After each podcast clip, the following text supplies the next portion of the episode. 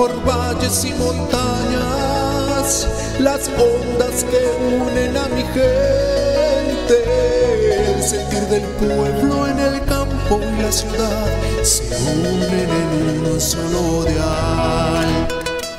Radio Costa Rica, Radio Costa Rica. 930 está la frecuencia que identifica a mi país. Radio Costa Rica, Radio Costa Rica. 930 la frecuencia de mi país.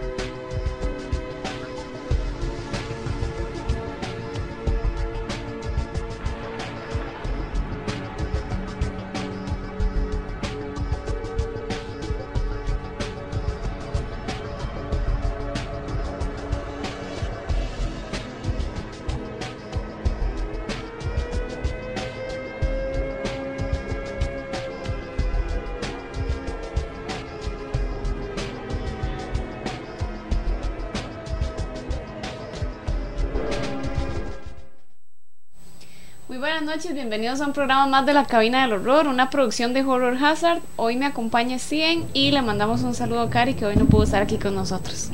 Ya Cari se está ausentando mucho, Cari. Hola gente, ¿cómo están? Espero que estén súper bien. Aquí un viernes más con ustedes en la Cabina del Horror. Espero que disfruten el programa del día de hoy. Y hoy tenemos de invitados a Danilo. Hola, mucho gusto. A Joaquín. Hola, mucho gusto. Un saludo para Chris y el pastelito, como lo está viendo. Ok, okay. saludos pastelito. A Randall. Hola a todos, muchas gracias por tenerme de nuevo aquí. Randall. Ya, ay, se me olvidó. Stanley. Eh, Stanley. Buenas noches, ¿cómo están? Todo bien, Stanley. Pura vida. Eso, ellos son nuestros invitados del programa del día de hoy. Y gente, quiero recordarles también que nos busquen en nuestras redes sociales.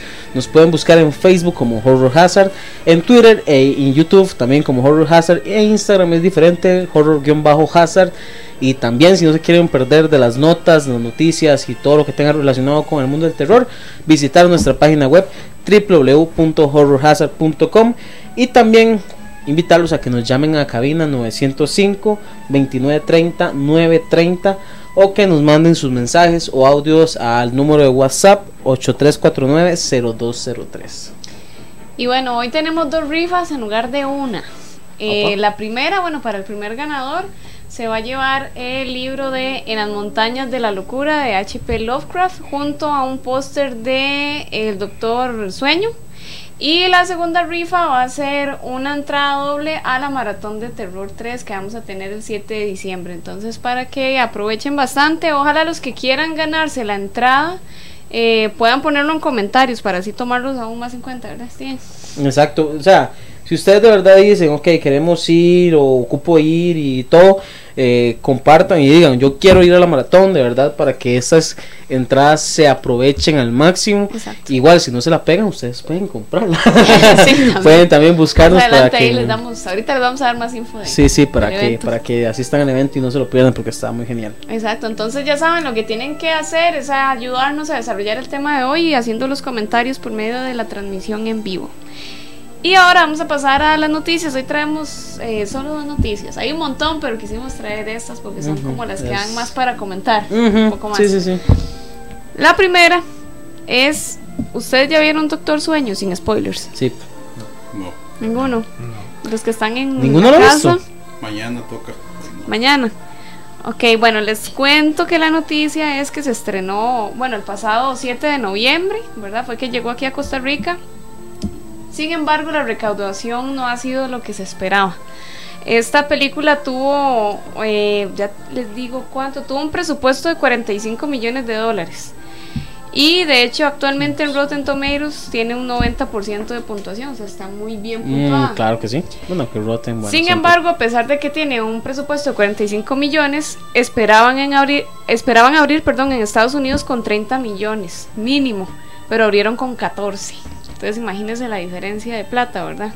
Y esto fue en Estados Unidos. Internacionalmente eh, recolectaron 20 millones, o sea, tienen un total de 34 millones este, recolectados de 45 millones de presupuesto. O sea, no han, cu- no han cumplido la cuota de presupuesto. No han cumplido sí, ni siquiera con... Lo No han que quedado pasa- tablas, digamos, ni No, siquiera. Lo que pasa es que, por, por ejemplo, este, hay cines en Estados Unidos donde todavía está eh, Joker y está esta otra película Brad Pitt, Ad Astra. Ajá. Entonces es un momento como que tiene mucha competencia. Sí, salió a competir.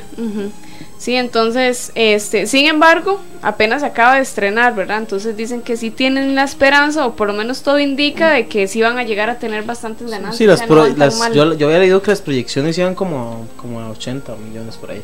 Las proyecciones, ¿verdad? Que habría que ver ya en el momento de, de, de cierre, ¿verdad? O de corte. Sí, entonces, este, por ahora será esperar y, y la esperanza es en los, este, los números internacionales, que son los que tienen más pegue que en Estados Unidos. Sí, y es que también, bueno, no sé. Yo siento, honestamente, yo siento que no le dieron tanta publicidad como, por ejemplo, toda la que le dieron a IT. O tal vez sí, pero la gente, pero no fue tan efectiva.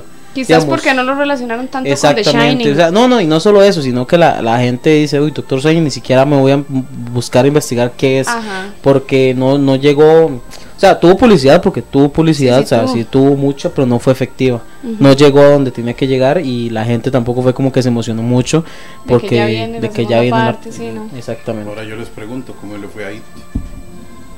A Y, Chapter pucha, los Two. números no, Eh, no, aquí, no pero tengo- de pero- ellos nunca hubo ninguna mala noticia, así que No. fijo en el primer fin de semana. Sí, No, fijo, cubrieron todo. recuerdo les fue muy bien, Ujú. aunque las- la crítica no la trató bien, pero Ah, sí, sí.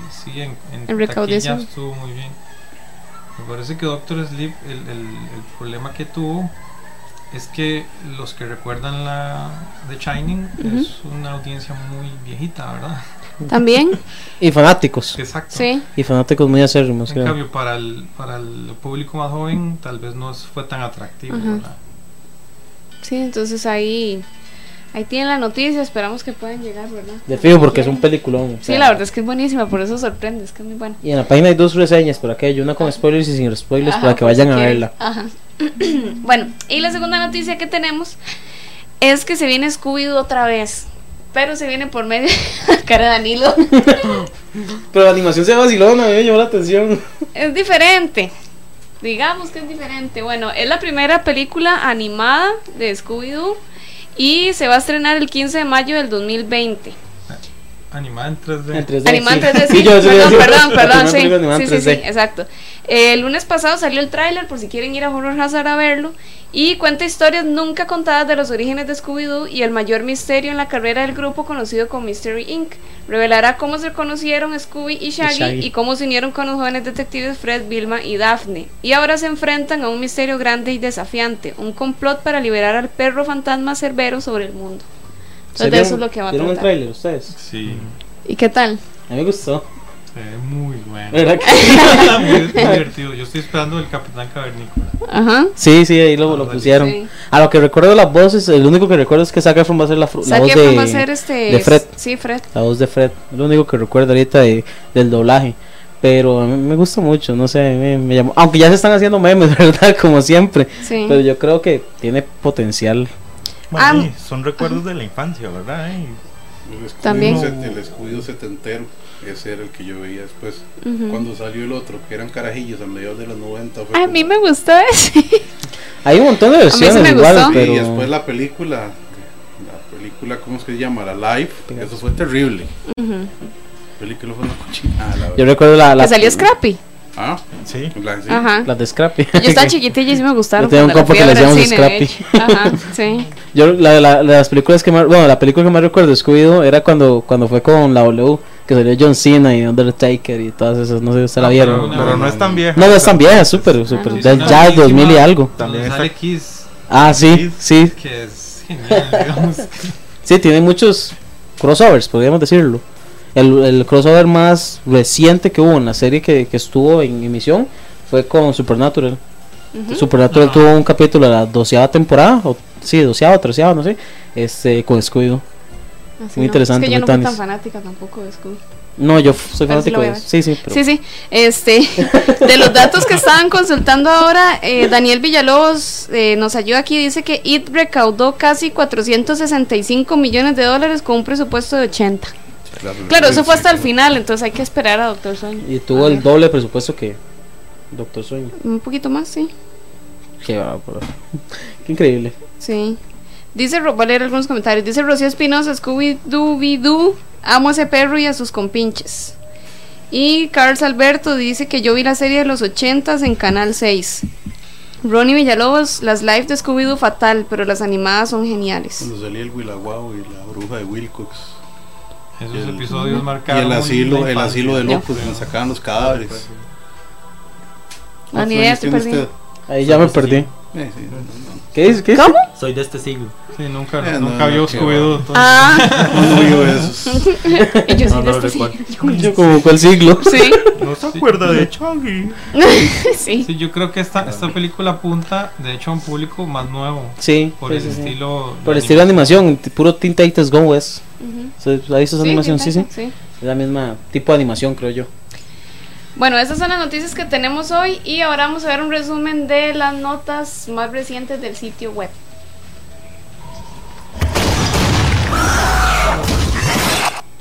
El, misterio es qué se iban a hacer Freddy. Eh, tenemos Bloodbags, dos chicas ingresan a una mansión abandonada y pronto son acechadas por una aparición que tiene hambre de sangre.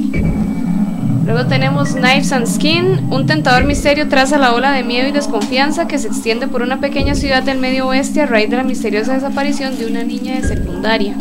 Luego en videojuegos tenemos Skin Witch, atrapado en una mina subterránea, pronto aprendes que no estás solo, en la oscuridad profunda las bestias acechan detrás de cada esquina mientras luchas por escapar. Luego tenemos curiosidades, Matanza en Texas, un grupo de muchachos viajan a través de Texas cuando llegan a encontrarse con un enmascarado y desquiciado tipo que va a ir a la casa de estos pobres aventureros. Y tenemos también eh, Mama, después de que una joven pareja recibe a sus dos sobrinas, sospechan que un espíritu sobrenatural llamado Mama se ha aferrado a su familia. Luego también tenemos en las reseñas, que era la que decía Steven, eh, Doctor Sueño, años después de los eventos de Shining, Dan Torrance debe proteger a una joven con poderes similares que se aprovechan de los niños con poderes para permanecer inmortales. Y por último, en el baúl retro, eh, tenemos La Casa de Cera, un asociado quema un museo de cera con el dueño adentro, pero sobrevive solo para volverse vengativo y asesino. Esta es una película del 53 y es buena. Y aquí tenemos la recomendación. Bueno, para mi recomendación es una serie, más que una serie, es un documental en Netflix, se llama El Mal y el Padre Amor. Este, en resumido, es sobre el exorcismo que le hace a una muchacha en Italia. El primero, se podría decir, en, ser grabado. Entonces, la recomiendo, es muy buena. Quieren saber un poquito sobre el padre, era uno de los exorcistas muy más famosos del mundo. Entonces esa sería la recomendación mía.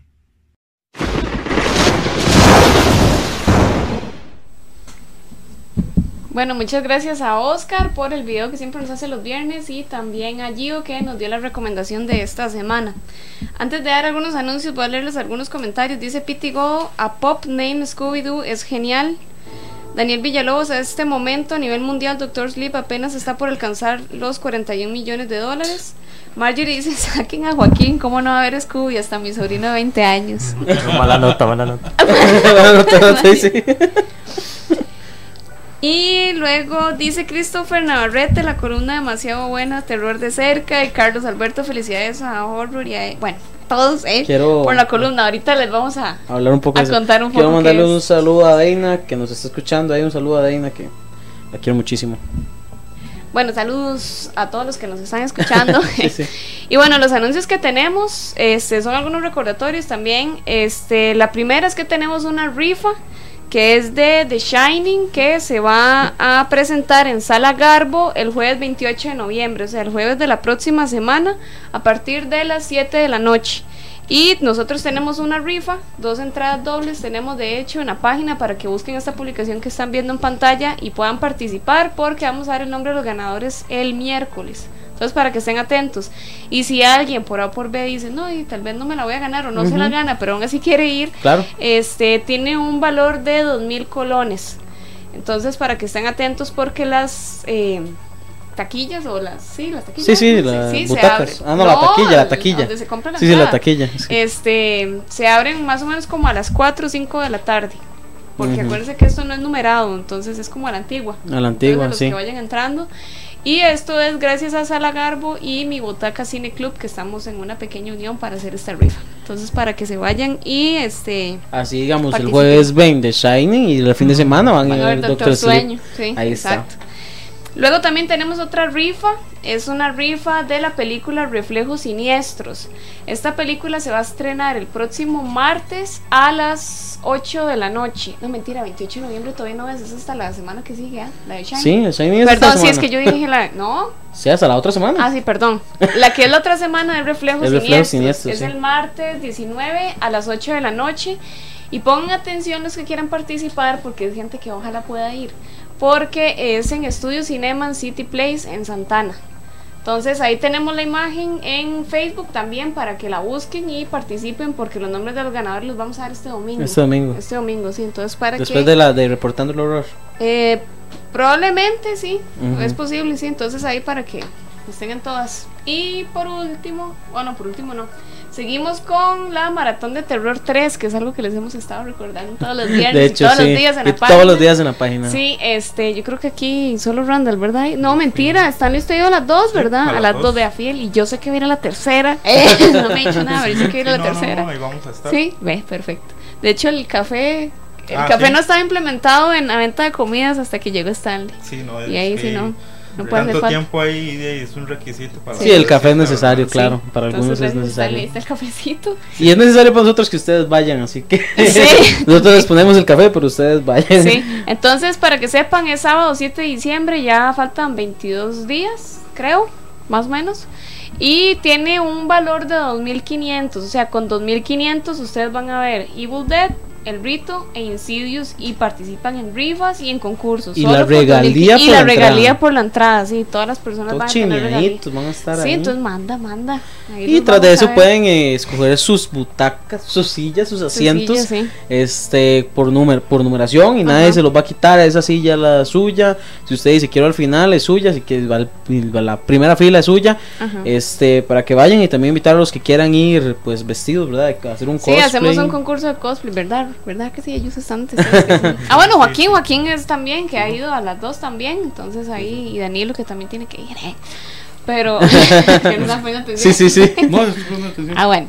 Sí, entonces este, los invitamos. Ahí cualquier cosa se comunican con nosotros a la página o al 8349-0203 para comprar sus asientos o apartarlos, que estamos apartando También por 15 días. Ajá, sí. Entonces no hay excusa para no ir. Así que Sí, no Vamos, solo a Stan le gusta el café, a Marjorie también. Sí, sí, un saludo a Marjorie que nos está escuchando ahí.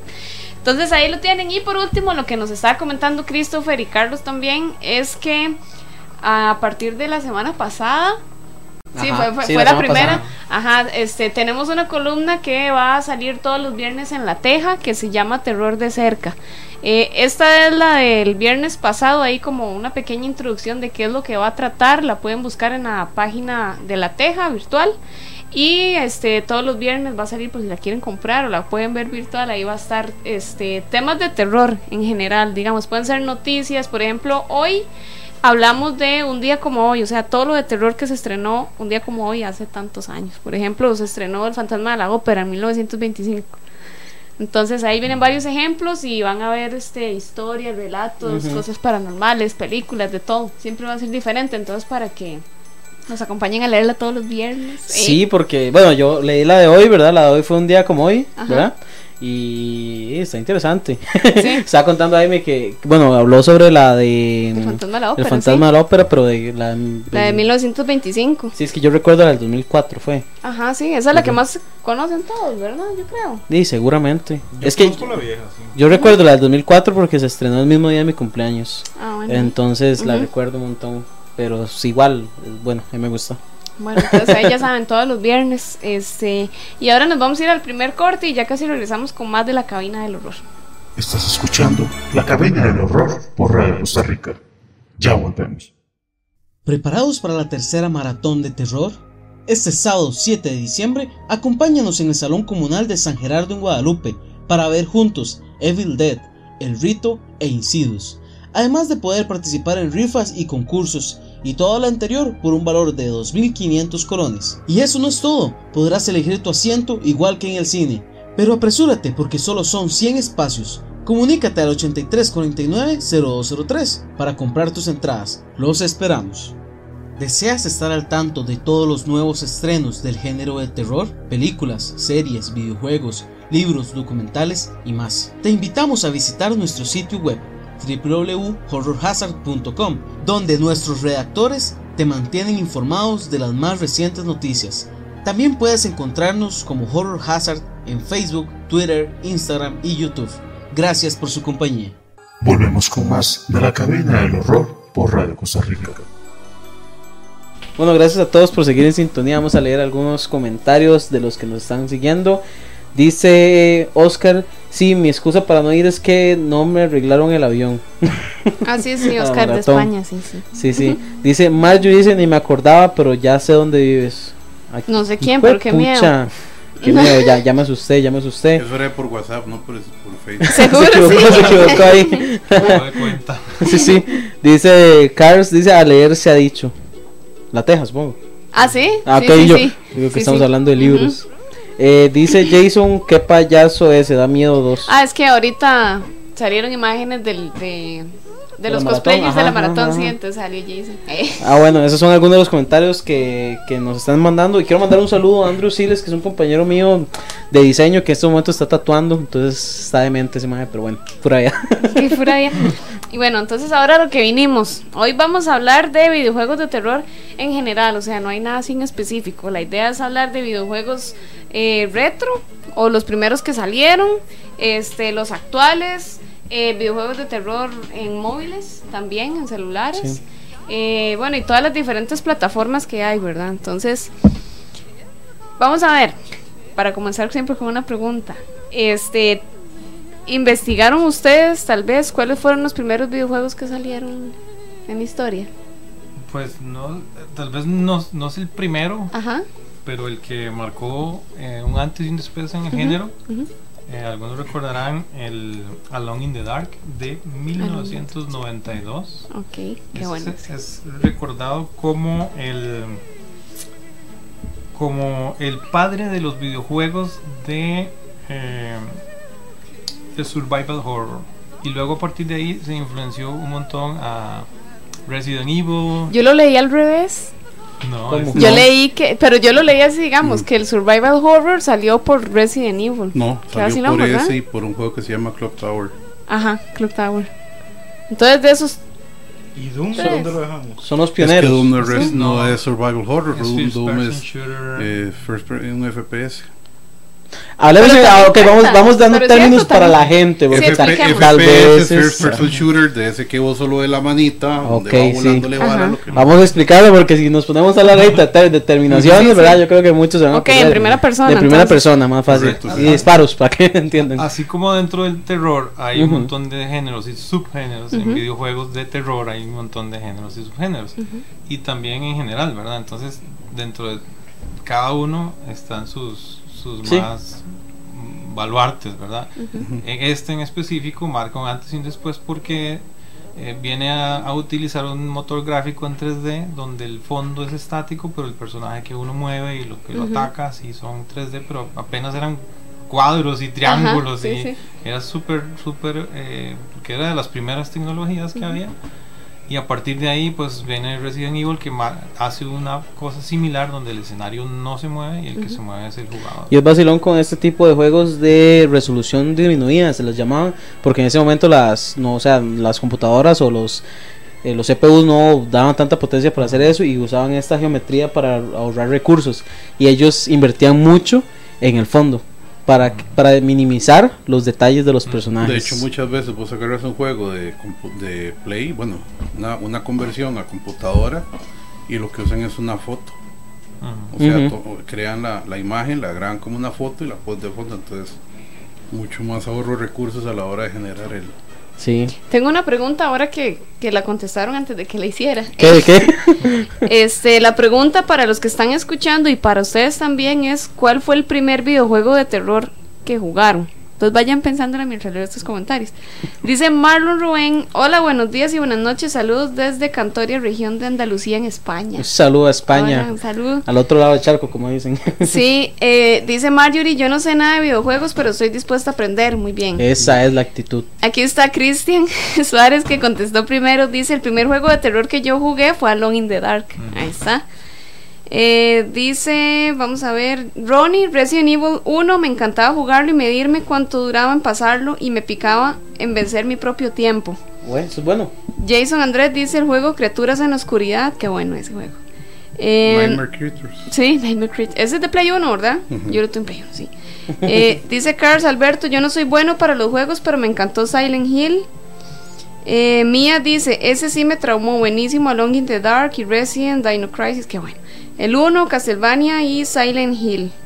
Después dice Jason, los nuevos juegos de terror en eh, realidad virtual están solos, lo meten a uno demasiado en el juego, les recomiendo El Exorcista. Bueno, por mientras vamos a seguir, ahorita seguimos Sí, leyendo. Ah, bueno, Daniel. Daniel ya me contestó. Ok. Dice Daniel Villalobos, primer juego de terror Resident. Después intenté Silent Hill y me dio miedo y no seguí. Ah, cosita, En Daniel. mi caso Ajá. fue un, creo que fue en el 90, un juego de máquina de Capcom que se llama Ghost and Ghosts, no sé si se acuerdan de ese. Era No, un ¿de qué tipo que se, era de un caballero que tenía que rescatar a la princesa. Pero, o sea, hay juegos difíciles y ese. Ajá. Y era un vacilón porque, digamos, vos la primera vez que te tocaba, te tocaban este, los enemigos, el mae quedaba en boxer. Entonces vos andabas corriendo en boxer aquí con el... ¿Por con- qué? sí, o sea, Ajá. le quitaba la armadura. Ah. Y ya la segunda se moría. Ajá. Y lo que tenía usted eran dos vidas. Ujú. Y cuando eso ahí en máquina era eche, eche, eche, eche, eche, Sí, claro. Sí, eso puede haber sido por allá el 90. De hecho, jugué primero eso antes de. Sí, primero jugué eso y después Castlevania en, en Nintendo americano. Mm, Tanis. ¿Joaquín? Ah, perdón. Ah, sí, no, pero dale, dale. El. Resident Evil 4. ¿Sí lo jugaron? ¿Cuál? Resident Evil 4. Ese fue el primero que jugó de terror en toda su vida. Creo que sí. Sí, ya después vino este de Fahrenheit. Vuelve de nuevo la pregunta: ¿cuántos años tiene? ¿Qué se hizo? 18, man. ¿Ah? ¿Usted tiene, 18. ¿usted tiene Ah, 18 ok. años? Sí. Ah, bueno, ahora sí, ya, Sí, ya sí, ya. contexto. Ey, no, vean, ah, bueno, Ya Pero dio está bueno porque son diferentes generaciones Sí, sí, hablando sí, de sí. videojuegos de Digamos, yo mi primer juego, se estaba buscando el nombre que no me acordaba, eh, fue The Nightmare Creatures. Sí, ese de el que estábamos Nintendo- diciendo. Ay, el es- de Play 1. No, pero yo es que yo jugué en Nintendo 64. Ah, sí, había un puerto para Más 64. En 1997 salió ese juego. Es que fue mi año. Entonces, cuando me regalaron el Nintendo 64 en el 2001, me regalaron un Nintendo 64. Venía con un juego de, de un shooter de, de carros, que no me acuerdo cómo se llamaba, y me, me dieron ese.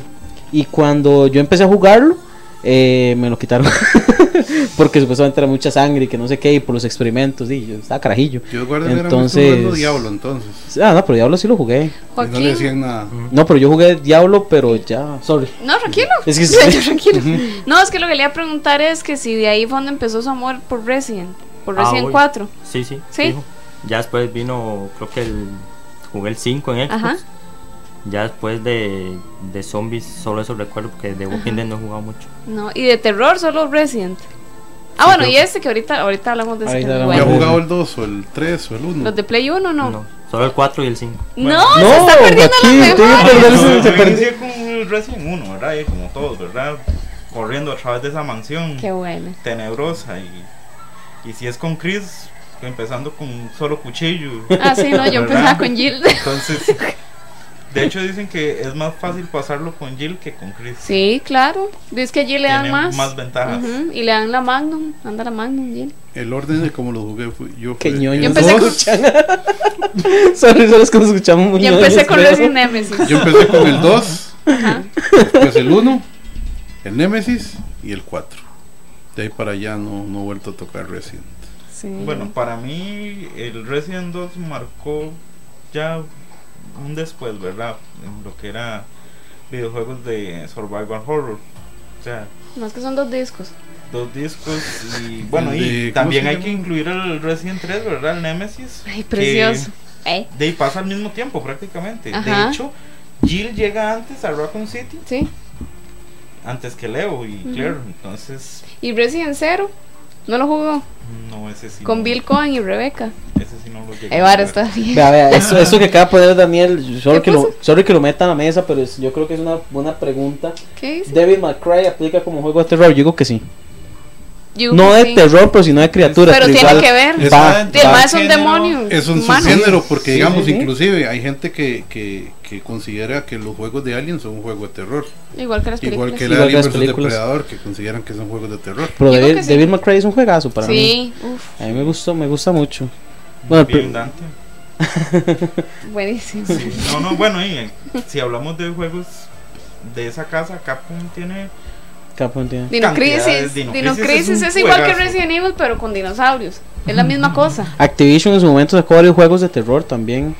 Eh, Pero- Activision yo creo que Activision fue los que hicieron Legacy of Kane no Eidos Eidos fue los que hicieron Legacy of Kane y el Blood Dragon lo jugaron No, Ese no sé, ¿no? no, no, Ese no. es no. Castlevania, ¿no? no Es similar. Blood Omen es una cosa, Legacy of Kane la continuación. Ah. Soy un cazador. ¿Cómo era la historia? Era de un demonio que donde ve que uno de los de, de los ¿cómo se llama? De los que están detrás de él como uno de sus, de sus de- tenientes se vuelve más bravo que él, le arranca las alas y lo tira a un a un hueco en medio de la nada y el mae dura 10.000 años cayendo.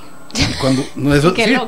Sí, después él tiene que ir subiendo con la ayuda de un dios ahí místico raro, ir robando almas para llegar hasta arriba y poder agarrarse de nuevo con el sí, Soul River, es Soul River, sí. Aquí lo estaba mencionando, sí. Fernando Granado, Soul River. juegazo. Eh, pucha, ¿cómo andamos en videojuegos? Todos, Aquí sí, Fernando estamos. Granados también dice: Mi primer juego de terror fue Alone in the Dark en DOS. Sí. Después Manrique Caravaca, un saludo Manrique a Drácula. Drácula. Dice Hola. que Quake era muy bueno. Sí, pero Quake, Quake es un FPS y eso no es terror, eso es un... ¿No es terror? ¿Qué no, es? eso, es, eso es un grupo de soldados que invaden un, un planeta, es una guerra, digamos. Doom, Ajá, Doom sí entra, digamos, hasta cierto punto en terror, ajá. porque es que abren un portal al infierno, otra dimensión, y resulta que es un portal al infierno. Ah. Pero Incluso- Quake es simplemente fue Incluso el una mismo, guerra. el mismo Wolfstein tenía algo de terror porque tocaba el tema de los nazis que estaban haciendo experimentos ocultistas. Sí, Ah, entonces hay, sí. Algo de hay un videojuego, bueno, no me acuerdo el nombre, fíjate ustedes, que es relativamente nuevo, que igual es sobre cazar, está basado como en los años, pues, que, ¿cómo podemos decirlos? Eh, no sé, muy antiguo, pero que cazan de, eh, eh, ay, pucha, hombres lobos y vampiros. Creo que salió el primer juego, salió para Play 4. Este, bueno, ahorita me acuerdo el nombre, se los Sí, digo. yo pero- no sé. O sea, lo voy a buscar. ¿será? ¿Cuál? The Order o algo así. Ajá, la orden o mil, o sea, vamos a buscarlo, ya Bueno, lo busco. Es que es, es una temática muy amplia. Sí, sí, sí, es muy, muy, muy amplio. Es que me estaba acordado porque también, digamos, así como en el terror entran estos monstruos, vampiros, hombres lobos, etcétera. En este juego también era como de cazar vampiros y hombres lobo y todo ese tipo de cosas. Eh, dice Ronnie que Código Verónica de Resident también es bueno, que para mí Ese es el de Dreamcast. Murió en Resident, en Código Verónica, para mí es como el último mejor. Lo jugué un poquillo, pero en Wii. El código Ah, no, sí, no, yo lo jugué en, en Play 2 y otros de Resident que son buenos son los Outbreak, el 1 y el 2. A mí también sí me gustaron. Pero ya el Resident 4 para adelante, no, gracias. Para mí, perdón, Joaquín. O sea, no, Eh, no, no le das buena calificación al Resident 4. no, desde ahí para mí murió toda la historia. O sea, pierde es que total ya- sentido a todo lo que es pasa- Resident Evil, entonces no me gusta. Ya no es Ajá. un virus, ahora son parásitos. Sí, unas varas así, sí, ya no son zombies zombies, es que era lo bonito. Sí, bueno, y yo sí me jugué el, el 5 el- y el 4 también. O sea, El 5 es con. Chris y Shiva. ¿ah? ujú. Ujú, sí, en África es. ujú. Aquí está, ya lo encontré. Se llama The Order 1886. Es un juego que salió para. Play 4, que entra en ese género, es como un shooter, pero de hombres lobos y vampiros y cosas así. Es como Sí, uno, juega como dentro de un grupo de cazadores. exactamente esa misma los es. 800, 1800 Ajá, algo. en- exactamente. Sí, sí. Dice Fernando, ¿se acuerdan de Manhunter? Uy, ese era de Play 2, no. Horrible. Yo lo puse No lo aquí, recuerdo. yo creo. Survival, ¿no? Sí, Eh, sí, fue sí. pucha cochinada. Hay un juegazo que está diciendo Fernando Granados que es Cliff Baker's Jericho. ¿Lo han jugado? Igual es un FPS, se los recomiendo un montón. Es un juegazo como... eh, no me acuerdo la trama en sí, pero es un grupo de soldados con habilidades especiales que tienen que entrar en una zona neutra, una zona cero, cero, cero, digamos, para encontrar algo de Dios. Tienen que encontrar algo de Dios, no me acuerdo qué es, pero es un juegazo porque los personajes tienen habilidades como especiales. Uno para el tiempo, el otro dirige como las balas, otro cura. No, no, es un juegazo, pero se lo recomiendo. Se llama Cliff Baker's Jericho. Me suena Ok. comandos cruzado con la última cruzada. Mm. no, hay un juego similar que se llama Fear. Yo creo que, eh, Uf, juegazo. tiene una secuela Juegazo, y todo. juegazo. Ese es un juego donde Es igual un FPS. usted empieza, a- al principio es un FPS normal de guerra, donde usted tiene que matar gente normal, soldados, ¿eh? y de pronto a usted, se le- el ambiente cambia, está usted con su arma y nada más ve una, una latita donde cae así y, y pasa rodando por el suelo y luego empieza usted a ver fantasmas. Qué bueno. Y entonces la trama se va desenvolviendo y sí, es sobre un- unos fantasmas, unos experimentos en una chica que tenía poderes, que esos poderes luego los, los explotan y bueno, es... es Yo es lo jugué, Ahora yo que demasiado eso, buena. ahora que dice eso me recuerda el juego que anda Joaquín. Joaquín, cuéntenos este juego que trajo. ¿De qué trata? Pero enseñémonos la. Ya le cuento. Traje la info por aquí. ok, por Trae el mientras. forro, el forrito, el forrito. enséñelo ahí en la- Usted dice, Vamos a ver si lo recuerdo. Vamos a ve. ver, es... Fahrenheit. Yo no lo jugué, pero bueno. Fahrenheit. Algo así va la, la trama de Fahrenheit. Dice, es un juego de aventuras en el que toda decisión tiene un efecto directo en el desarrollo de la historia en un misterio despliegue. En este thriller paranormal, la ciudad de Nueva York es sacudida por una serie de misteriosos asesinatos que siguen un mismo patrón. Gente normal y corriente es poseída y matan a desconocidos en público. Lucas Kane se convierte en uno de estos asesinos cuando mata repentinamente a un extraño en el baño de hombres de un bar-restaurante. Lucas debe descubrir las fuerzas sobrenaturales que se esconden detrás del crimen antes de que la policía lo encuentre o antes de que pierda la cordura. Es un juegazo. Yo nunca lo Yo jugué. lo jugué dos veces. Sorry. No lo pasé yo todo, pero sí, Yo sí. bueno, bueno. eh. ¿Se lo jugó no? ¿Solo ustedes? Yo creo No. que no tenía play en ese momento. Es que yo pasaba en la tienda de juegos y compraba todo lo de terror que hubiera, entonces lo iba a jugar. Mm. El otro, la otra traducción que tiene es la profecía índigo, ese mismo juego, para que lo busquen. No, lo Y jugué. tenía como una forma, una jugabilidad parecida a Resident, ¿verdad? Los muñequillos. Sí, Eran tercera tiecillos ahí, persona. pero- Sí, tiecillos, pero la historia es muy Pero buena. sí. Es un mae que poseen y todo, y por eso él mata a ese mae en el baño porque está poseído. Mm. Entonces tiene que ir a averiguar quién fue o por qué. Pero es una larga historia. Ahí estaban así, dijo Mía Ajá. que de, The Last of Us es un juegazo y que lo pasó con Jason un, un fin de semana. Ajá. De hecho, se está Bueno. haciendo- ya se creó la secuela, ¿verdad? Se está creando, está en Sí, proceso. ah, Está por salir. Sale el Habían dado una próximo fecha, año. pero la cambiaron, ¿verdad? Yo creo. No, No, pero yo he visto Pero- los, las fotos que han tirado y Sí, que... bueno, yo había visto que la fecha. pero- Ya, ya me imagino las consolas con ese volando. Parecen un avión fijo por esos De hecho, gráficos. Los gráficos del de Last of Us es- son muy colados. son- es la casa Naughty Dog, Sí. que los que hacen, eh, eh, ¿cómo se llama este? Eh, ay, eh, Uncharted. Uncharted. Entonces, eh, e- ella- esa gente siempre se ha caracterizado por hacer juegos muy buenos, ¿verdad? Y este, bueno, es un, cabe destacar que es uno de mis favoritos. El género es survival horror también, en tercera persona. Y eh, lo interesante es que está basado, o sea, no son zombies, son infectados de un, de un hongo que existe en la vida real, que, hay que infecta, digamos, hormigas, que las hacen, eh, que las usa para de- eh, reproducirse, ¿verdad? Entonces las hormigas cuando están infectadas suben, las hormigas son de tierra y hace que suban en las ramas y se paren para que de ellas salgan eh, palitos así para que se esparzan las esporas.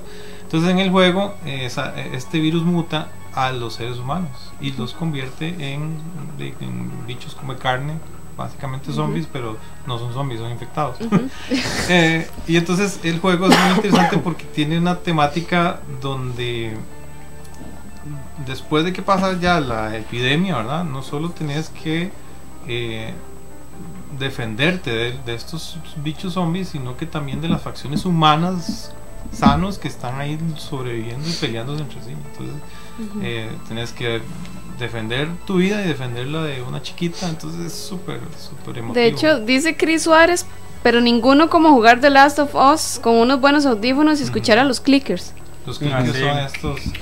Porque hay mucho sigilo en el juego. Entonces, eh, usted puede entrar a un cuarto, hay 20 de estos bichos que con solo que vos así te equivoques y gol- golpees una mesa, ya te escuchan. Ya lo Entonces, escuchan, sí, sí. De hecho, o sea, cualquier cosa que haya sobre una mesa uno lo golpea y cae.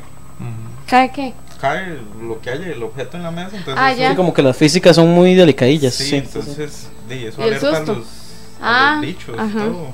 Y el juego tiene una mecánica donde vos tenés que craftear tus armas, eh, bombas, ir buscando balas, que de hecho las balas uno casi nunca las usa porque hay, hay muy pocas. Entonces tiene que ver cómo hace trampas. Agarrar las- un palo y ponerle una tijera, ¿verdad? Para hacer. Eso de craftear las armas me recuerda mucho a Far Cry.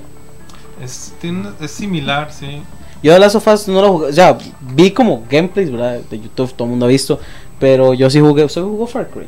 ¿Usted que le gustan mucho los No, zombies? ese no. Nunca lo jugó. No, ese no. Pero para mí Far Cry, Far Cry es un buen juego. El último que salió fue el 5, ¿no? Se quedaron ahí. Sí, lo que pasa es que la diferencia es que Far Cry es eh, un mundo abierto de un first person shooter eh, y no necesariamente es zombies, ¿verdad? Varía mucho de, de- de Sí, sí, título sí, a título de Far Cry.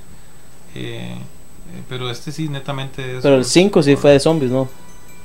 No. Yo creo que estás confundido con eh, Days Gone, probablemente. ¿Será? Que salió hace poco. No tuvo mucha buena recepción, pero tenía el mismo estilo de crafteo. Yo creo que Far Cry 5 sí trató de zombies. Vamos a, Por vamos a mientras, eh, sí. Dice Chris Vega, saludos chicos, en especial a Joaquín de parte de su sobrino Lucas de 5 meses que los está viendo. saludos Chris. Y dice Ronnie, había uno de Play 1 que uno tomaba fotos en la trama, pero no recuerdo el nombre, Fatal Frame. ¿Será el que me está diciendo Ronnie? Porque eso es un Que es juegazo. de tomar fotos a fantasmas. Sí, bueno, yo lo jugué en Play 2 en realidad, que era el Fatal Frame 2 o 3, una cosa así. Que son dos hermanas, creo que es japonés el, jue- el juego. ¿Sí se Sí, acuerda? Yo recuerdo que es. De hecho, usted no los veía hasta que tomaba la Ajá. foto. Usted se defendía con la cámara, Sí, básicamente era sí, su sí. arma. Y es que los japoneses son excelentes para los juegos. Pero es que, no, qué terrible. Dice Fernando, juego de Capcom, si no me equivoco, y muy raro, es Typing of the Dead. Se trata de matar zombies escribiendo el nombre con el teclado. Eso era, eso era de, de máquina, de hecho. Ajá. Aquí nunca trajeron una máquina de esas, era un sistema gigante donde en vez de tener una pistola o algo, lo que tenía era un teclado. Entonces lo que hacía era que iban cayendo letras, como los juegos de baile. Ajá. En vez de caer las flechitas que dan las letras, entonces vos tenías que escribir Ah, lo que venía ahí y solo así matabas a los. A los zombies. Cosa más rara. Hay un juego que sacó Fernando. eh, yo lo iba a sacar porque la verdad es como, como que muy amado por el, por, el, por el público, que es Left 4 Dead. Ajá. ¿Lo has jugado? No, pero sí sé cuál es. Sí, es un 4 gran juego, un- sí, sí, sí. era muy bueno, viejo no, pero, sí fue muy Fue para. Xbox nada más, Sí. ¿verdad? Sí, fue solo para Xbox. No sé, ese sí no sé. No recuerdo, sí recuerdo las campañas de, de publicidad que hacían que eran excelentes. Porque había un video donde hacían eh, como una escena de una familia que estaba siendo atacada, pero iba como en reversa. Entonces iba de todo lo Sí. bonito, no sé qué, y luego terminaba en el, en el ataque. O sea, es sumamente interesante. Les tengo una pregunta a todos. ¿Qué características tiene usualmente los videojuegos de terror? O sea, que ustedes me digan, qué sé yo, personajes, tramas, sonidos, este, ambientación, características de los videojuegos de terror. Todos tienen que decir algo. Pues los juegos de terror siempre han buscado pegarle un susto a la gente, igual que el cine. Ajá. Digamos, por ejemplo, Diablo 1, lo jugaron, me- espero que sí. Sí. Diablo 1, este, vos lo podías jugar de día Ajá. a cualquier hora que vos escu- escuchabas llanto. Pero si vos lo jugabas en la madrugada, vos escuchabas gritos, cosa que no pasaba. Y si vos adelantabas el reloj del, ju- de la computadora, que fueran las 2, 3 de la mañana, escuchabas esos gritos de la nada. O sonidos que nada que ver con el juego. Entonces, digamos, si estás jugando con los audífonos, escuchas. ¿Qué día? ¿Qué más? Ok, los sustos. Entonces asustar a la, al jugador. Bueno, Mucha algo- sangre Algo, algo característico. eh, siempre que viene matanzas o algo, entra la música, ¿verdad? Ok. De fondo. Entonces ya uno sabe que algo. Y una viene. cinemática, fijo. Sí, sí. Como entra la música y uno sabe que ya viene algo. Estás Ahí dice, Ujú.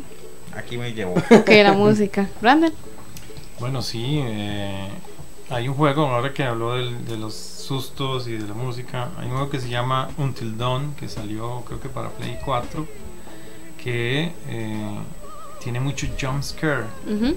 Vos vas eh, como en primera persona a veces y donde abrís una puerta te sale el, el asesino, el fantasma, bicho, el bicho que te va a matar Y eso es- hace poco vi un video de, de los chicos, niños reaccionando a cosas de terror. Una parte era de ese juego y no querían verlo. O sea, Ujú. era o sea, eh, muy intenso. Entonces sí siento que los sustos, ¿verdad? Es lo básico. Hay unos juegos que tocan mucha temática de religión o de creencias o de misticismos ahí raros que también de a gente que le da miedo esas cosas. Sí, sí, de hecho, Joaquín.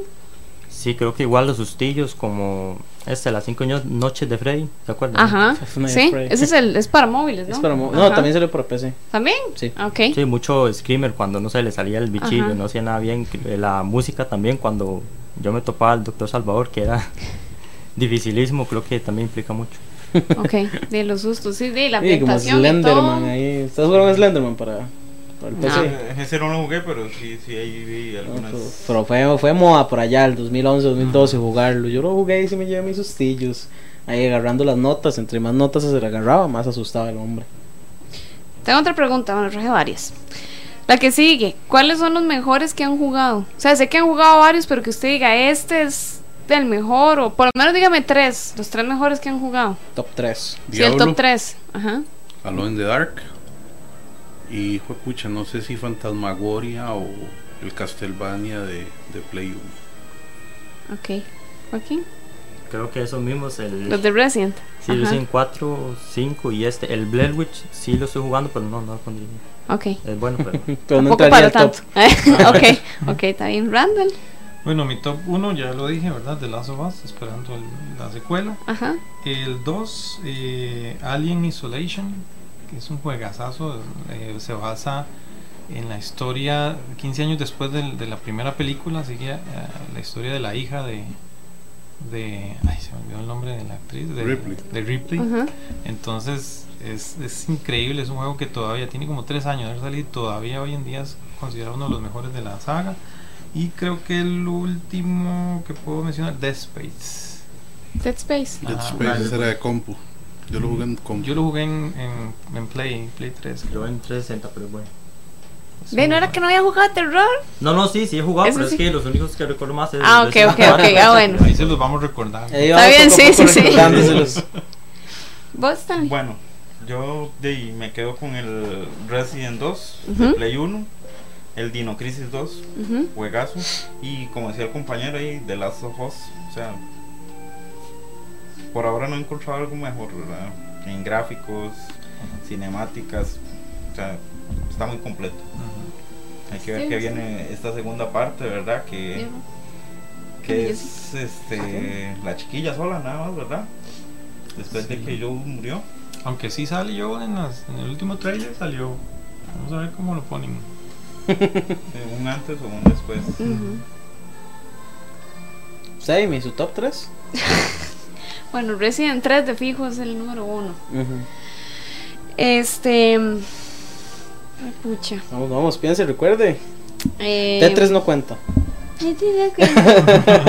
Hay uno que me gusta mucho que se llama Lucius. No sé si alguno de ustedes lo ha escuchado. Es de un carajillo. Es parecido al- a la profecía, digamos, a The Omen, a la película.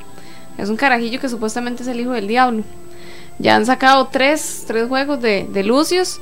Y en teoría el, el bicho, el bicho, el chiquillo, este se le aparece el diablo en forma de un mae ahí, como un traje entero, y le va enseñando a usar sus poderes. Entonces el mae, por medio de los poderes, mata a la gente. Entonces él mueve cosas, digamos, con la, con la mente y todo. Entonces él vive en una mansión que es full sirvientas, full trabajadores y el papá y la mamá. Entonces, por ejemplo, una de las matanzas es que usted, el chiquillo se fija por un hueco que da del cuarto de él a un, a un baño y en el baño está chinga una de las sirvientas. Y el, el carajillo lo que tiene que hacer es con la mente mover la secadora y tirarla en la, ti- en la tina donde está la bicha. La bicha, la madre, digamos. la- la-. Entonces son, son cosas muy, digamos, para ser un chiquito y cosas así. Y parte del- a, un- a los madres a la mitad y cosas así. Y es muy religioso. Está muy macabro. Sí, por eso me acordé de lo que usted Sí, me sí, decía, porque digamos, el chiquillo llega a un lugar y tiene que bajar todas las cruces, ponerlas boca abajo para que le dé poder a él. Es como Highlander, cada vez que mata, mataba a alguien le, le da ¿Cómo se fuerza. Lucius. Tiene uno, dos y tres. ¿Y en qué lo jugó usted? En compu. Es Ah, de compu, es un juego de compu. Vamos a ver si lo descargamos. Sí, es buenísimo, la verdad es que a mí me encantó. Ahí están hablando de un juego que a mí me llamó mucho la atención cuando salió y que igual lo jugué porque igual fue un juego de, de moda youtuber, ¿verdad? Que fue Outlast. No sé, no sé si lo han jugado. Ajá. Ay, eso sí me da miedo. ¿La mío? Sí, es que tiene súper su... satánico, ¿verdad? Sí, sí, o sea, pero a mí me gustó mucho, igual que... Ay, Yuon era. El de... Está para ese- estos huilas de... la- Frame, pareció a todo eso. Sí, sí, pero que fue la, la película esta, la japonesa. Ujú. Que ahorita sale una ¿De nueva. Grudge? Esa misma. Sí, pero creo que se llamaba Yuon el juego. Ajá. Ay, perdón, hay un juego que me gustó un montón para Play 2 que se llamaba Obscure. Que tenía uno y dos, pero es que era terror, pero usted jugaba con... Era multijugador.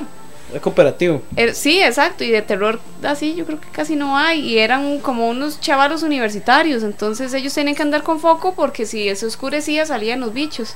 Entonces usted, mientras usted mataba a un bicho, el otro, el compañero lo estaba ayudando a usted y así. Eso me suena Era cooperativo. Mansion.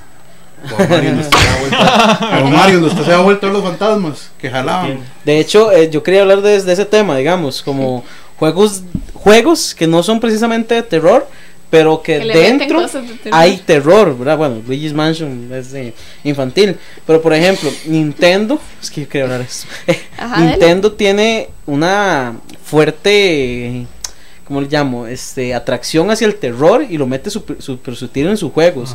Por ejemplo, recuerdo eh, Majora's Mask, que bueno, para mí es un juego súper traumatizante, no sé, para alguien eh, que lo jugó. Eh, Pokémon, Pokémon tiene como sus sus pizcas ahí de terror, no sé, es que yo soy muy De fanático los, de Pokémon. los famosos castillos de Mario. Qué bueno, Sí, sí. Los sí, fantasmas. Sí, los fantasmas. Y, y yo creo que, que esos juegos llaman mucho la atención, digamos, cuando yo jugué eh, Mario en 64, entonces 64 y iba al castillo, los fantasmas a mí me, me, me da miedo porque tal vez uno iba jugando ahí psh, y de repente escuchaba un gritillo ahí al fondo, entonces era como la música, sí, sí, entonces a pesar de que era un juego este infantil por así decirlo, como que eh, atraparlo a uno en esa atmósfera eh, lo hacía como tener miedo. A mí me da miedo. Sí, yo he notado, por ejemplo, eh, creo que fue en el último, en el Uncharted, en el Uncharted 3, me parece. Eh, el juego es un juego de aventura donde usted va, de- normalmente va de... eh, eh, va, descubriendo una historia, pero llega un punto en que se vuelve casi un survival horror porque usted llega a un lugar donde hay un montón de, bichos como zombies eh, en un sótano como en un submarino. Entonces tiene que huir a, desesperadamente. Hay misiones donde cambia el ambiente completamente. Entonces han hecho eso. Creo que hay otro de Tomb Raider donde pasa lo mismo que ya, o sea, ya, ya deja de ser eh, la vara de aventura y se convierte en algo sobrenatural. Entonces creo que lo meten Hay sutilmente. un medalla de honor también que Ajá. este es contra zombies. Sí, en el que salió David Tennant poniendo la voz. Eh, dice Oscar, recuerdo un videojuego ochentero que me traía loco, pero en máquina recreativa. Altered Beast. Alter Beast era un man que se transformaba como un hombre lobo. De hecho, yo le respondí ya que eso no cuenta Ah, como de verdad. terror. sí. Tampoco, no cuenta, aunque sea un hombre lobo. Es que nada más era que el man se transformaba matando bichos, nada más. no Bueno, y nada. digamos, al Lo único Para- que tenía eso era que, le, que el man se transformaba en Vamos un- a ver esta para Daniel, a ver si dice eh, The Witcher. Para usted entra.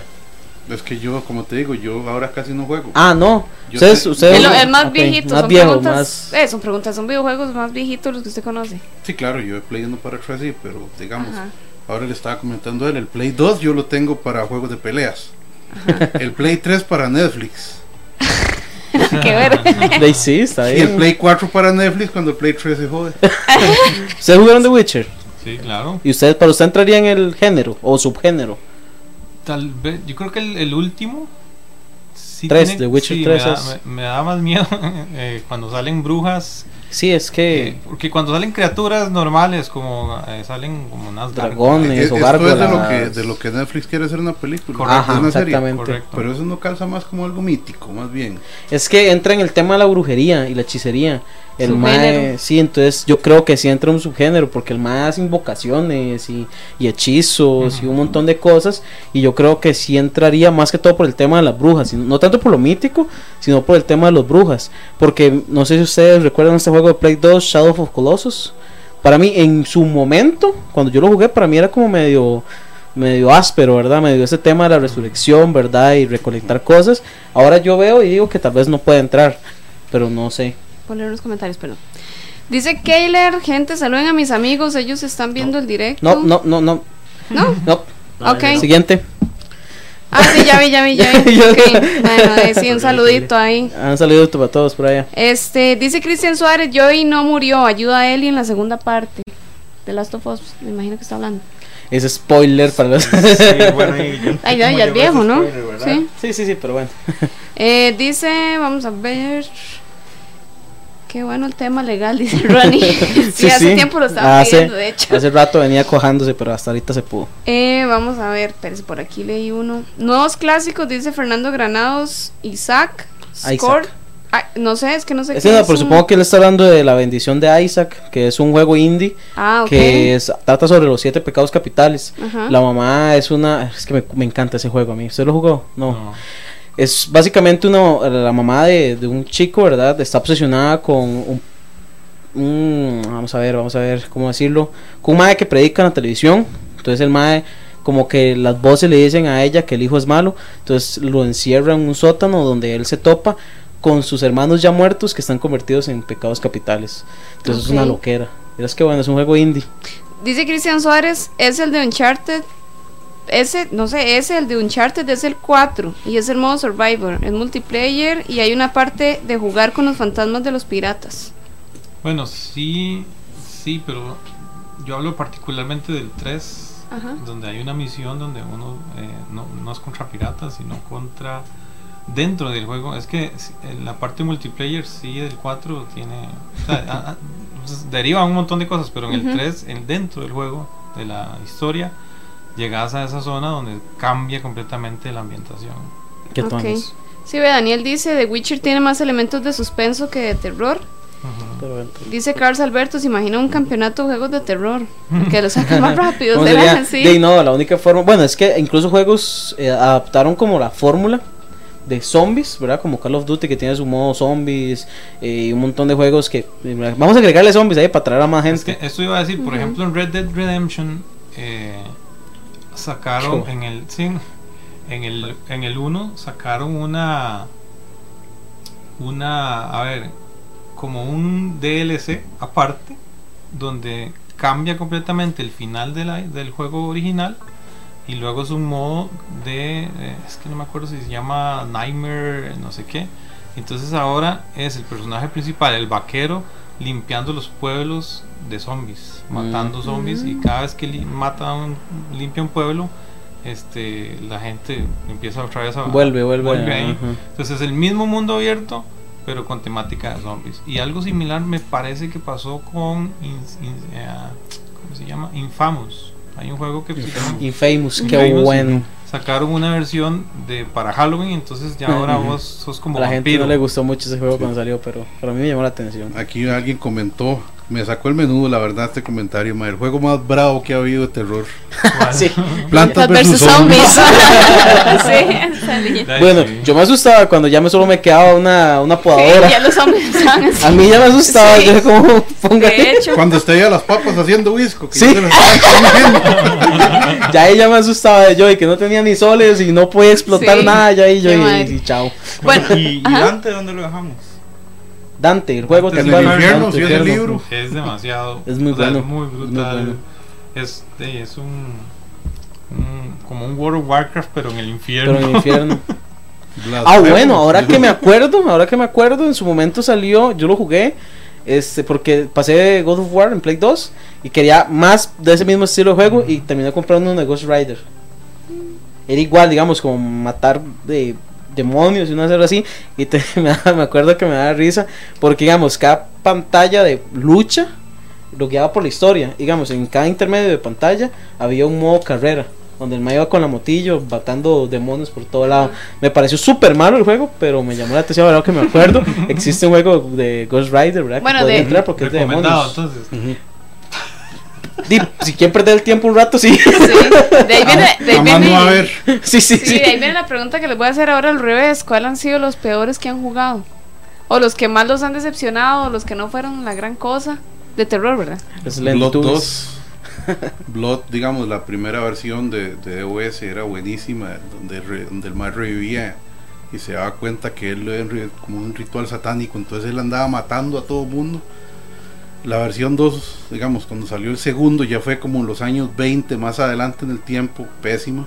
Yo creo que esa es la mayor decepción que me lleva con un juego de, De de terror. Yo creo que ni dos ni tres tengo, ya con esa bastó. ya. Tengo aquí. No, yo creo que no tengo. He jugado, una jugué uno medio chafa, pero bueno, se llama eh, Dead Island, algo así. Es de Pero esos- es Ajá. bueno, pero es bueno, ese juego es bueno. ¿no? Ah, Ah, no, me ese bueno. de otra decepción. Tampoco la gran cosa, pero sí, sí. Ah, ahí Ok, está, bueno, como pero para, para el sí, rato, sí, para rato, bien. para el rato. Ya me acordé de otra decepción, Diablo 3. Sí. Si uno, si uno jugó Diablo 1 y Diablo 2, Mae, pero me gustó. es que usted jugó Diablo 1 y Diablo 2. Sí, Ma, es totalmente. es que a mí me encanta Blizzard, digamos, No, tal yo cual. también, ma, pero digamos, los gráficos, la historia, todo el motor de juegos, la Sí, división sí, sí. que se encargó de hacer Diablo 1 y Diablo 2, que se llamaba Blizzard North, la, Ujú. la despedazaron. Entonces, eso fue una gente de Activision, con, como dos o tres que quedaban de Blizzard North, Ujú. una cosa totalmente distinta. No, Entonces, a los que jugamos atención. Diablo 1 desde uh, del siglo pasado, que no había nacido, este, realmente es como, na- esto no es Diablo. No hemos hablado de Silent Hill. Y de ahí salió Torchlight, con la gente que hizo Diablo 1 y Diablo 2, se fue a trabajar en su propio juego por aparte. Ujú. Sí. Randall, ¿y usted? Eh, puedo, bueno, recuerdo Darksiders, el 1 me encantó. Y el 2, una decepción. O sea, ¿Pero por qué? O sea, algo en especial que lo haya hecho Es que el decepcionarse. 1, el uno, eh, eh, viene el, el asunto de la nostalgia. Igual, yo no estoy seguro si fue que cambiaron de equipos también de desarrollo o qué, pero ya no era lo mismo. Y de hecho, el último, último Darksiders que vi, también decepcionante. Eh, la jugabilidad no es lo mismo. eh, ya no da- ya no da digamos porque uno uno es como uno de los de los caballeros del apocalipsis entonces El 12 es muerte. Ajá. Pero ya yo siento que el 2 ya no da. Ya Sí, no, le no, llega. no, los al- gráficos lo no. cambiaron todo. Este hasta se ve más pequeño el personaje en comparación con el 1, ¿verdad? Guerra, o sea, semejante monstruo, ¿verdad? Sí, y puedo. También hay, había otro, a ver si lo tengo aquí. Momento, lo va pensando. Sí. Eh, Drinkas, ¿qué le trae a, a la memoria? De Dreamcast. Hijo pucha. Pues a mí de terror ninguno, solo Marvel vs. Capcom 2 me trae a la Sí. mente. y, y, por, y solo por Shumagorat, ¿verdad? Que me, a mí ese bicho sí me daba miedo. Eh, había uno que se llama La Casa de la Muerte. House- ah, los House de de disparo. Para mí eso fue. Qué bueno, completamente Dani. Sabe un montón. O sea, para su época tal vez fue bueno, pero o sea, Es que digamos, era malo, el juego era malo. Porque digamos, es que hay muchos juegos que si usted se pone a ver la retrospectiva y usted solo dice, uy, qué buenos gráficos, ya de aquí a 30 años lo que ahora jugamos va a ser una cochinada. Pero, pero, digamos, pero ese juego no tenía sentido. O sea, es que es que es que, es que digamos, venía, es que eso es, que eso es un zombies. juego, es un juego de máquina, originalmente son de máquina que la finalidad es sacar plata. Entonces usted nada más llega, es más, usted eso eso es un género que se llama rail shooter, porque usted no puede elegir para dónde va. Usted nada más llega, mata y lo llevan a otra zona. No puede elegir para dónde coger. Bueno, en el Resident Evil 1 implementaron que eh, poder elegir distintos caminos, pero en fin, este en House of the Dead eso es lo que pasa. Entonces, es solo matar y matar y matar y matar y matar y matar y Sí, matar. sí, y usted para llegar al final y darse cuenta que era un mae que estaba reviviendo reviviendo este muerto nada más. O No sea, seas realmente sangre. el juego en sí no tiene sentido, digamos, muchos juegos de a mí el que me diga que un juego de disparo de ese estilo tiene sentido y para mí todos son lo mismo, lo que cambia es el- la- los gráficos y la música. Digamos, todavía usted que un juego como Doom, Duke Nukem, cosas así, les trabajan un poco más la historia y usted puede coger por otro lado. Pero eso es decir así nada más, pa, pa. Eso no tiene, eso no tiene. Eso es, mí está- de igual no tenía, no tenía Por eso es que no es, tenía eso, eso, eso como Pero de hecho eso sí no sabía que, que era un juego de máquina, ¿verdad? Todos los of the Dead son de máquina originalmente. Eso, ¿ves? Por eso es que vemos de diferentes generaciones aquí en la cabina para poder hablar de todo. Pero bueno, vamos a ir a, a un corte y ya volvemos. Pero primero vamos a dejarles una pregunta a ustedes, a ustedes y los que nos están escuchando. Videojuegos que se han hecho películas. Para que vayan pensando ustedes qué, qué juegos, o viceversa también, ¿verdad? Películas que se hayan convertido en videojuegos. También, sí, también. por ahí puede de existir las dos, de alguna. los dos, de una vez. Sí, sí, para, para que vayan pensando. Ahora que está viendo una imagen, mientras nos vamos a cortes, que me acordé antes que se me vaya la idea. Ajá. Limbo. ¿Alguno jugó Limbo? No. De lo que es Eric bajando con la No, no, no, no. Es un juego que salió para Play 4. Cuando estaba recién salido el Play 4. Pero cuando volvamos se los voy a comentar un rato. Entonces vayan pensando ahí su juego. Ya volvemos. Estás escuchando La Cabina del Horror por Radio Costa Rica. Ya volvemos. El sábado 7 de diciembre, los aficionados del terror disfrutaremos de tres películas, Evil Dead, El Rito e Insidious, en el Salón Comunal de San Gerardo, en Guadalupe, y todo a un precio de 2.500 colones. Tendremos rifas, concursos, ventas de comidas y artículos de terror. Apresúrate porque solo son 100 espacios. Comunícate al 8349-0203 para escoger tus asientos. Los esperamos. En Horror Hazard deseamos agrandar el grupo de redactores de nuestro sitio web www.horrorhazard.com y buscamos personas que por hobby gusten colaborarnos y unirse a este terrorífico proyecto. Requisitos, disposición y amor al terror. Interesados escribir al 506 8349 0203 para cualquier país. Esperamos tu mensaje. Volvemos con más de La Cabina del Horror por Radio Costa Rica. Bueno, gente, muchísimas gracias por seguir en sintonía. Vamos a leer algunos comentarios. Em, vamos a ver, dice Rainer Castro, Silent Hill, los mejores. Tony Vindas, Viernes 13, fatal. Ese juego al principio aparentaba algo mejor. Saludos. Carlos Alberto, yo jugué buenos juegos de terror del siglo pasado. Dice Oscar, ustedes no jugaron el Pac-Man a oscuras, eso sí que da miedo. Dice De fantasmas. Fernando Granados y para vacilar, Terror Drum. Terror Drum, no sé. Ni idea. Ese sí Ni no, no, idea. no lo conozco. Vamos a ver.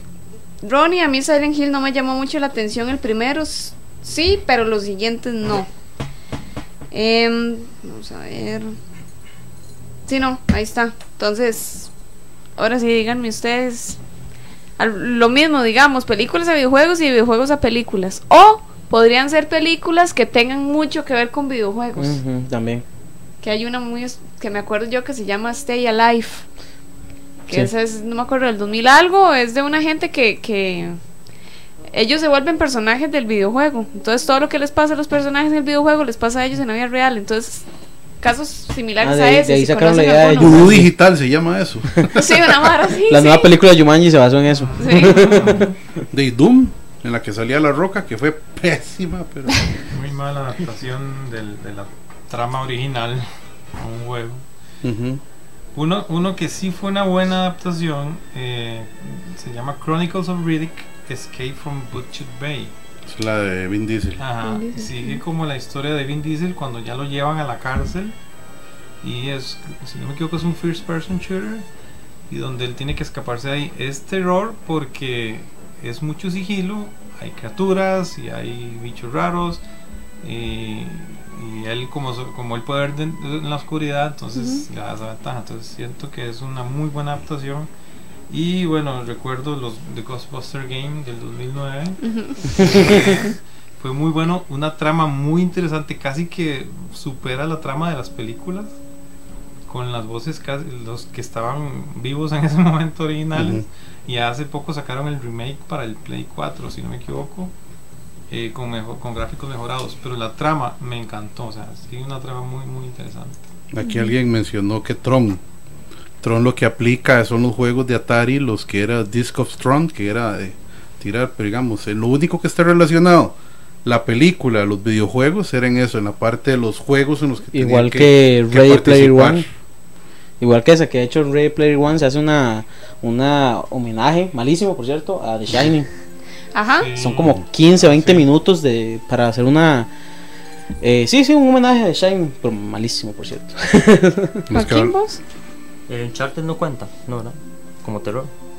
Pero de Eh, película. Pero de películas. película. Es que yo vi que iban a sacar una Tom Holland. Iba a ser el. O era Están, están en conversaciones hace años, pero Ah, como ok. que no termina de cuajar ese proyecto. No. Como mucho, sí. Pero Ujú. Es que a veces ya la gente ya no se arriesga a traer videojuegos a, a la gran pantalla. Sí. Cuesta Eh, mucho. los Sí, que habla- los lo que- más clásico, eh, el Resident, ¿verdad? Resident. Los que hablábamos Qué ahora en el corte.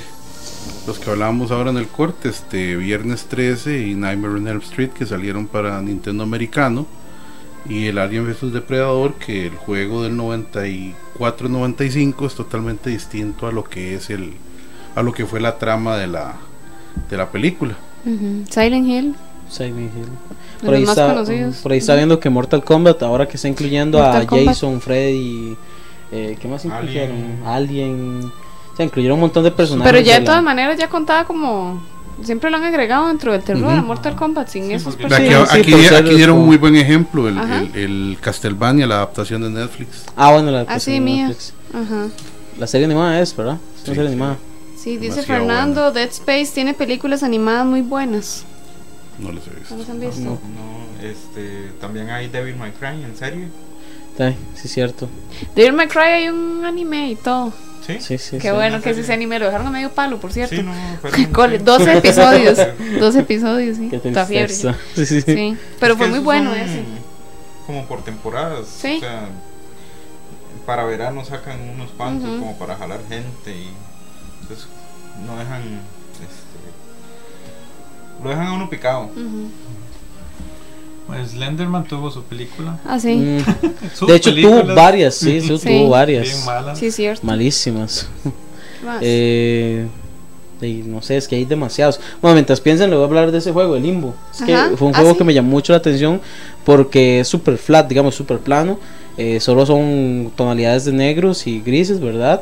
Y donde eh, básicamente usted está en el limbo y tiene que ver qué pasó con su hermana y usted va caminando, digamos, es como super plano, es como en 2D, por decirlo así. Este, y el personaje va recorriendo y está en el limbo, o sea, ¿saben qué es el limbo? ¿verdad? Que es como las almas en pena y hay bichos que lo atacan y todo, y es como un puzzle, pero eh, no sé, yo, yo creo que sí entra en el género por, por la temática donde está y por los temas que toca, que a veces es como medio es una silueta. Es una silueta, sí, sí, sí, es en Ah, sombras. Es como el ah. primer plano sombra y de fondo se ven como árboles y cosas por el estilo. Pero es un buen juego. Para mí, a mí me, me encantó la forma de animación de, de ese juego. Eh, Dead Rising tiene dos películas, dice Fernando Granados. La carrera de la muerte. No sé, no, No, re- eh, Rising. Rising. No, Racing. Animadas eran, porque no recuerdo. Ah, No me imagino, sí, porque película, película, no sé. Fernando No ahí sí nos está escuchando. Que nos ilumine. Sí, eh, Rainer Castro, esa Alien vs eh, Depredador son mejores los videojuegos que las películas. Sí, como a la mayoría de veces. Sí. Bueno, esa de Alien que mencioné, tienen que jugarlo. Gente, si, si son fans de la saga de Alien, tienen que jugar ese juego. Es. Les tengo otra pregunta. Este, ¿qué prefieren ustedes en un videojuego de terror que sea basado en monstruos, en criaturas, en fantasmas, en sangre, en asesinos? O sea, ¿qué subgénero en ese sentido o cómo les gustaría que fuera el villano? O sea, ¿qué es lo que más les atrae? Va para todos. Está difícil, ¿verdad? Ah, Ah, es tan difícil. Para. Yo creo que monstruos. Sí, es que el- ahorita que estoy jugando el de Blair Witch, o sea, sí me gusta, pero no me emociona tanto como jugar Resident Evil. Ajá, Cualquiera que haya jugado. ajá. Sí, yo preferiría a monstruos, más o menos. Monstruos, ok. qué difícil. Sí, no, es que realmente yo no busco nada en específico. Me pongo a jugar y si el juego me llama la atención, no es como que yo llegue, uy, mira, esto tiene zombies. uy". Ajá, Ahí le voy agarrando el dulce poco a poco al juego. ok. La pongas de Yay. acuerdo, ¿eh?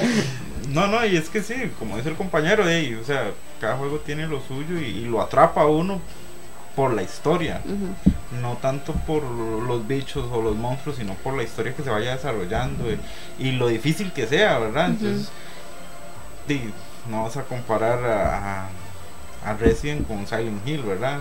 Que uno es demoníaco y el otro es zombie, pero Sí. ahí los dos te atrapan. Entonces, para mí cualquiera que lo atrape a uno. ¿Y Randall? Pues sí, a mí me gusta mucho que los juegos tengan, eh, bueno, además de la buena jugabilidad, porque eso le da, le da valor de, de rejuego, o sea, que me gusta volverlo a jugar, que tenga una buena historia donde uno se sienta identificado, ¿verdad? Donde uno diga, ay, mira, eh, qué buenos personajes, qué chiva llevarlos por esta historia y uno interactuar y tomar esas decisiones. Por eso me gusta el de, Last of Us. Eh, pero me, me parece que algo que me gusta mucho es eh, tener que craftear mis propias herramientas. Hay muchos juegos de este estilo. De, hay uno, eh, recuerdo de Forest, que por ejemplo usted tiene que este, caer en una isla y hay una toda una subtrama, pero el juego principal es que usted está en una isla y tiene que craftear sus, sus cosas para salir adelante. Y al final se vuelve demasiado paranormal todo, pero tiene una historia que usted va desde, desde que llega a la isla hasta que termina, pero el juego en sí tiene esa jugabilidad. Ahora que dice Forrest, me acordé de que también salió un juego de la bruja de Blair. Salieron como dos juegos, si no me equivoco. Uno hace muchos años y otro, como en el 2014. No, mentira, este año creo que salió uno. Ujú. Uno como para PC, creo Sí, que es cierto, fue. sí salió este año. Sí, sí este salió. año. Ajá. Hay uno de la bruja, bruja de Blair, que no sé qué tal será, pero a la gente le estaba llamando mucho la atención. Se me olvidó una pregunta que iba a hacer, pero. Sorry. Este. Videojuegos para celular. Plantar versus zombies. Eh, Eso es lo más. De terror, No están de tan. terror. Sí, sí, sí. No, creo que no. Que hay mucho, Eso sí no le- hay mucho, Survivor, ver, sí, hay mucho mucho. indie para celular que se vuel- que se, vuel- se vuelven virales porque lo juegan los youtubers y, Mm. y lo sé porque a mis hijos les encantan. ¿verdad? Eh, creo que hay un puerto de, que vos dijiste, de, de Five Nights at Freddy's. Creo que hay un puerto para celular, pero no estoy seguro. Eh, bueno, y hace poco anunciaron el Diablo para celular. Hay uno que se llama Sí. Las Shelter para celular. Las chicas. Usted trata así, este, usted crea como un Fallout Shelter también está, el Fallout está. Es que me acordé de uno, ahorita no me acuerdo el nombre, yo lo tenía instalado, que era uno que andaba por la ciudad volando bala lo maje. Estaba lleno de zombies. ¿Hay algún personaje de videojuegos que los haya traumado? Doctor Salvador. Ok. Ok. No. Es que hace rato estoy pensando el juego, preocupado de decirlo, pero no me acuerdo el juego. Era para Play 1, porque salieron varios juegos, pero el, el villano final se llamaba Mantis, donde el Mae adivinaba todos sus golpes. Eh, digamos, eh, el, el truco es de este Eso final. eso era- es- eso era sí, no es de Gear. terror, Metal Gear. Metal Gear. Metal Metal Gear, sí. Lo que pasa Sí. es que él leía, él leía la memory Eso y lo que. Control ay, 2, no, me, entonces no me mates, no me mates la historia. Iba a contar una historia de cuando No, me o sea, traumé, sí, pero ya la Tengo contó así. una pregunta, ya que se me Ajá. la quitó. Bueno, me, bueno, en fin. Este, ¿a ustedes les gustan los videojuegos en los que el final o lo que sucede depende de las decisiones de ustedes y que tiene diferentes finales dependiendo de lo que escojan? ¿Les gusta más o les da igual? Ajá. De, de tomar ¿Qué tal? ¿Qué opinas sobre Pero esta con forma muchos finales, sí, sí, digamos que. Con, con varios finales. O diferentes escenas, sí, no solo el final, a veces hay escenas dentro del El juego que cambian. El único juego por el que me ha preocupado eso es un juego Super Nintendo que se llama Chrono Trigger, que tenía 11 finales. No sé si, si lo han escuchado o si lo 11 han jugado. finales. No. Es- Y lo jugó todos los finales, llegó a todos los No, finales. como 4 o 5. Hijo de pucha, qué duro. Imagínate todas las combinaciones posibles. Entonces no sé, no sé qué les... A mí sí me gusta. Denos que eso es interesante porque uno vuelve a pasar el juego para buscar el otro final Ajá. alternativo. Pero es que no entonces- son solo finales, sino que hay O sea, que tome Sí, decisiones usted eso. durante juego. todo el juego. Sí, o sea, que hay- usted tenga opciones. Ajá. Entonces, es que se digamos, pone más en el Pero es que al final, de, del- al final de cuentas todos van a ir al mismo lugar si no tienen diferentes finales. Depende. Depende. En, Sí. en, en Chrono Trigger así pasaba. Según lo que usted elegía, habían como. Por eso, pero es que porque hay varios Se morían finales. personajes, por ejemplo. Por eso que hay, que hay- o sea, que hay diferentes finales, pero digamos, si no hay diferentes finales, ¿de qué sirve escoger diferentes decisiones si al final el, juego le decir, no, Pepito, usted escogió eso, pero igual lo va a llevar aquí?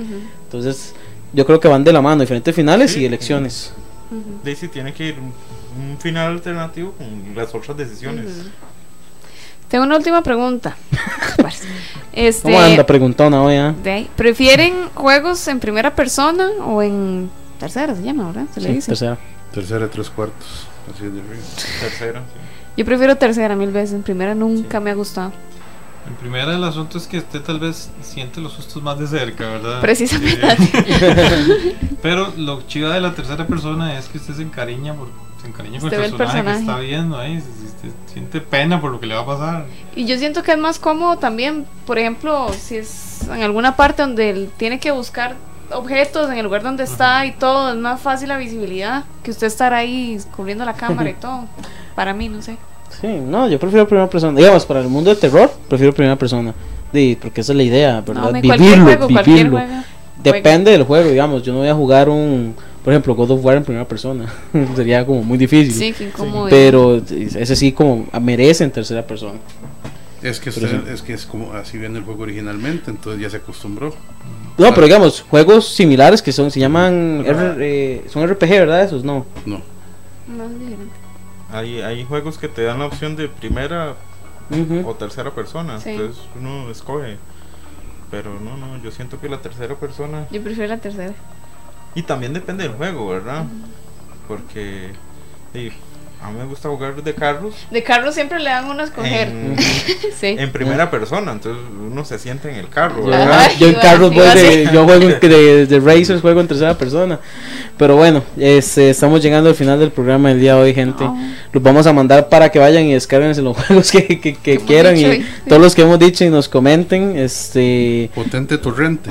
sí, sí, sí, por, por YouTube ahí no descarguen virus ni nada y que todo sea legal, por favor, porque no promovemos la piratería. Pero bueno, estamos llegando al programa, al final del programa del día de hoy, ya no dije nada. Danilo, Joaquín, eh, Randall y pucha, se me olvidó el nombre. Ah, ah, Stanley. Stanley, muchas gracias por acompañarnos el día de hoy. No, gracias a ustedes por la invitación y de ahí esperamos volver. Eso es. Faltan muchos juegos. Muchas gracias por. Falta la segunda parte, sí. Pura vida, eh, quiero mandar saludos antes de irnos al equipo de filmiticos.com, ¿verdad? Que mañana tenemos programa. Eh, y pues a mi familia que me está viendo, muchas gracias. eh, y de nuevo, gracias por la invitación al equipo de Horror Hazard. Pura vida, Pura Randall. vida, pura vida, saludos ahí a todos. Este, muchas gracias a todos por estar en sintonía con nosotros el día de hoy. Sí, este, recuerden reportando el horror este domingo al mediodía. Los ganadores también del martes salen el domingo. Este, ¿qué más? Entradas de la maratón, todavía están Entradas a de la la venta. maratón, sí. Un montón de cosas. Tenemos muchas cosas, pero Sí, bueno, ahí para que nos a poco estén se van dando visitando, cuenta. entonces, sí, para igual, este. para que busquen nuestra página web www.horrorhazard.com y que estén al tanto de todas nuestras noticias. Sí, bueno, gente, muchísimas gracias por acompañarnos y recuerden, El el, horror terror nunca nunca estuvo estuvo tan tan cerca. Lo dije mal. Chao.